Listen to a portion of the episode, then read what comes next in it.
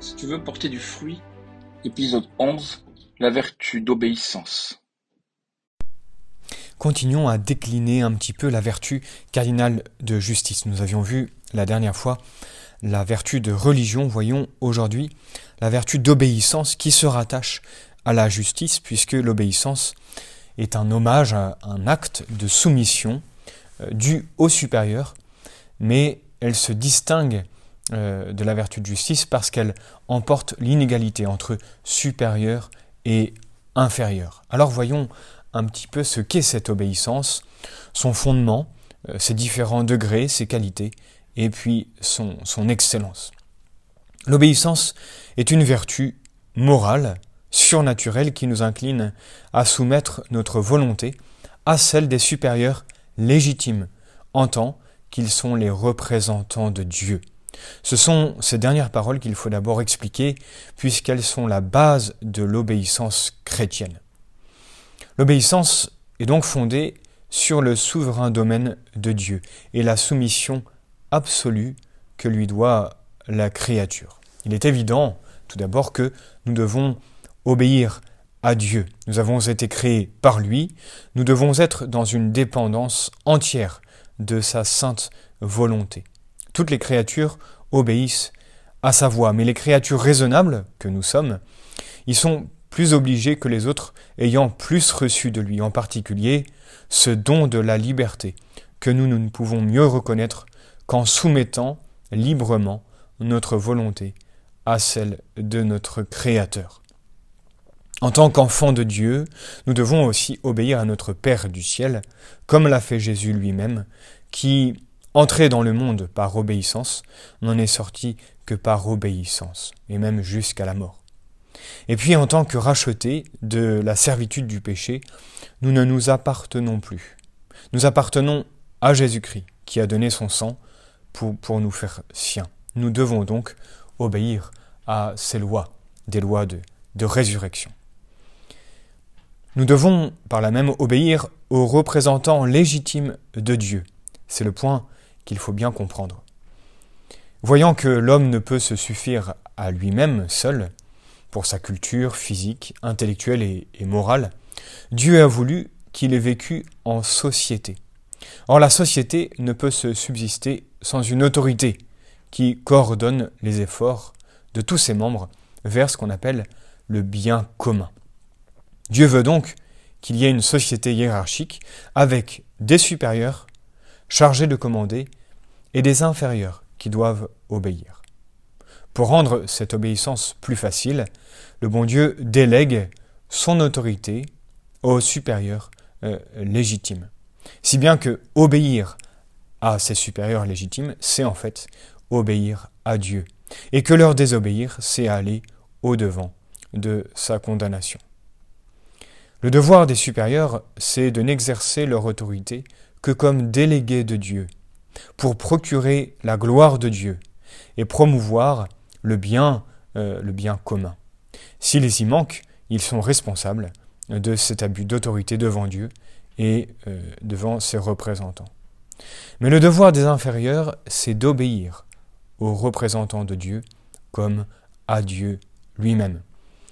On en voit la raison. Sans cette soumission, il n'y aurait dans les diverses communautés, que ce soit la famille, que ce soit la cité, il n'y aurait que désordre et anarchie, et tout le monde en souffrirait. Mais posons-nous maintenant la question, quels sont les supérieurs euh, légitimes? Eh bien, ce sont ceux qui sont placés par Dieu à la tête des diverses euh, sociétés. Dans l'ordre naturel, on peut distinguer trois sortes de sociétés. La société familiale, à laquelle président les parents, et le père de famille qui en est la tête. Il y a la société civile que gouvernent ceux qui sont les détenteurs légitimes de l'autorité selon les systèmes reconnus dans les diverses nations. Et puis il y a la société euh, professionnelle où il y a des supérieurs et des inférieurs pour le bon déroulement du travail de chacun. Ça c'est pour l'ordre naturel. Dans l'ordre surnaturel, il y a donc cette société qui s'appelle l'Église catholique, il y a des supérieurs hiérarchiques. évidemment le souverain pontife, qui est le représentant de Dieu sur terre, le serviteur des serviteurs de Dieu, dont l'autorité est souveraine et immédiate dans toute l'Église. Et puis il y a les évêques qui ont une juridiction dans leurs diocèses respectifs, et sous leur autorité, il y a les curés et les vicaires. Chacun a une autorité limitée, et tout ça est bien tracé dans le code de droit canonique. Il y a donc des limites posées à l'exercice de l'autorité. Il est évident, tout d'abord, qu'il n'est ni obligatoire ni permis euh, d'obéir à un supérieur qui commanderait quelque chose de manifestement contraire aux lois divines ou aux lois euh, de l'Église. Ce serait alors le cas de redire la parole de Saint Pierre, mieux vaut obéir à Dieu qu'aux hommes. Parole bien sûr libératrice qui assure la liberté chrétienne contre toute tyrannie. Il en serait de même si ce qui est commandé est notoirement euh, impossible. En effet, comme on le dit souvent, à l'impossible, nul n'est tenu. Mais comme nous sommes sujets à nous faire illusion en cas de doute, il faut présumer que le supérieur euh, raison. Si un supérieur commande en dehors de ses attributions, par exemple si un père s'oppose à la vocation mûrement étudiée de son enfant, il outrepasse ses droits et on n'est pas tenu de lui obéir. Il en serait de même, il en serait de même d'un supérieur de communauté qui donnerait des ordres en dehors de ce que lui permettent les constitutions et les règles, celles-ci ayant sagement déterminé des limites à son autorité. Voyons maintenant les degrés de l'obéissance.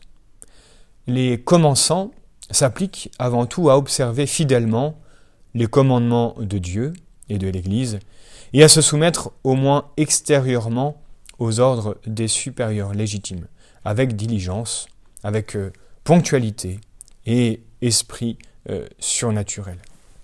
Les âmes plus avancées méditent euh, avec soin les exemples que Jésus nous donne depuis le premier instant de sa vie, dans la crèche, et puis ensuite à Nazareth, et puis jusqu'à la croix, où il s'offre pour faire en tout la volonté du Père. Il meurt victime de son obéissance.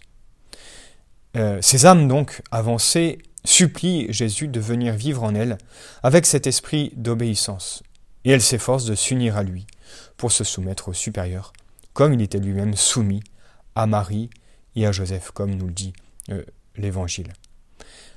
Elles ne se contentent pas d'obéir juste extérieurement, mais elles soumettent intérieurement leur volonté, même dans les choses un peu pénibles, contraires à leur humeur. Elles le font de grand cœur, sans se plaindre, heureuses même de pouvoir par là se rapprocher plus parfaitement de euh, leur modèle, qui est notre Seigneur. Ces âmes avancées, toujours, euh, évitent de prendre des détours pour amener le supérieur à vouloir ce qu'elles veulent, euh, ce qu'elles veulent elles-mêmes. Car comme le remarque Saint Bernard, si, désirant une chose, vous travaillez soit ouvertement, soit secrètement, à vous la faire commander par votre Père spirituel, ne vous flattez pas d'obéir en ceci. Vous ne faites que vous séduire, car euh, ce n'est pas vous qui obéissez à votre supérieur, mais c'est lui qui vous obéit. Les âmes parfaites, quant à elles, font plus encore. Elles soumettent leur jugement à celui de leur supérieur, sans même examiner les raisons pour lesquels euh, il, commande. C'est ce qu'explique fort bien saint Ignace. Si quelqu'un veut faire de soi-même un sacrifice parfait, il est nécessaire qu'après avoir soumis à Dieu sa volonté, il lui consacre encore son entendement. De sorte que, non seulement il veuille ce que le supérieur veut, mais qu'il soit aussi de même sentiment avec lui, et que son jugement soit entièrement assujetti au jugement du supérieur, autant qu'une volonté déjà soumise peut soumettre euh, l'entendement. Alors attention, il s'agit toujours d'une obéissance euh, raisonnable en utilisant l'intelligence, bien sûr éclairée par les dons de l'Esprit Saint. Le bon Dieu nous a donné une intelligence pour pouvoir ensuite euh, adhérer à l'ordre légitime qui nous est donné. il n'y a pas d'obéissance selon le cadavre, comme on dit. Une intelligence euh, aveugle, elle est toujours soumise euh, à notre intelligence éclairée euh, par la grâce. Nous verrons la prochaine fois les qualités de l'obéissance.